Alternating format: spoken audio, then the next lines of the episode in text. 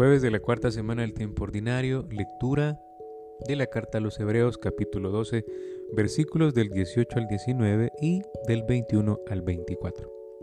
Hermanos, no os habéis acercado vosotros a algo tangible, ni a un fuego ardiente, ni a la oscura nube, ni a las tinieblas, ni a la tempestad, ni a la trompeta vibrante, ni al resonar de aquellas palabras que oyeron los israelitas y pidieron que no se les hablara más el espectáculo era en efecto tan terrible que Moisés dijo, estoy atemorizado y estremecido.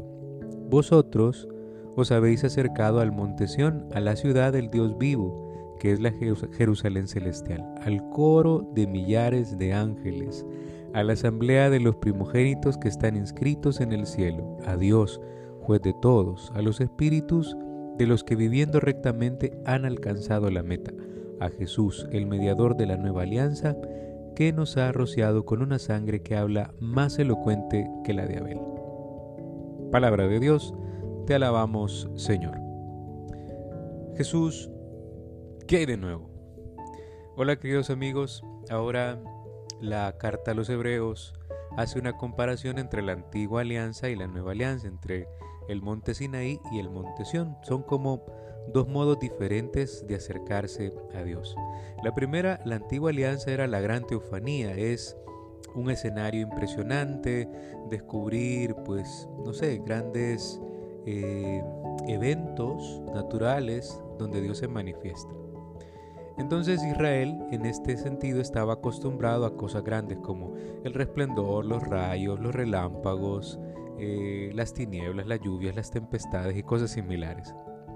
El gran referente de la antigua alianza es Moisés.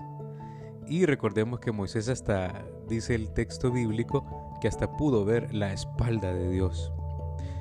Por otra parte, la nueva alianza es símbolo de la experiencia de los cristianos, la experiencia que tienen los cristianos de Dios, que es totalmente diferente, porque se han acercado, digámoslo así, al monte Sión, que es el monte de la alegría, se han acercado a la Jerusalén Santa. Y este es el destino final de todos los hijos de Dios, esta es la voluntad de Dios. Y los que van a ser admitidos en esta Jerusalén celestial tienen que vivir ciertos requisitos. El primero, que haya una conversión sincera. El segundo, que haya un bautismo, un insertarse al misterio de Cristo, eh, a, a la muerte, al padecimiento y luego a la resurrección. Entonces pensemos que la sangre de Cristo nos hace agradables a los ojos de Dios, es decir, que ya no estamos buscando acontecimientos grandes, sino sentirme parte de ese derramamiento de la sangre de Cristo.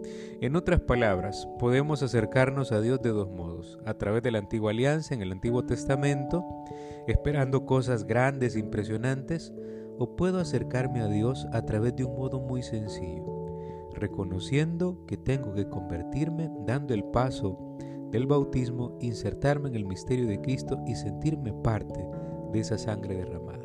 Así que cada uno de nosotros puede elegir. La segunda parte es más simple y más sencilla. Basta abrir los ojos del corazón, los ojos de la fe, descubrir que Dios me sigue llamando, no a través de cosas grandes, sino a través de cosas simples. Ave María Purísima, sin pecado concebida.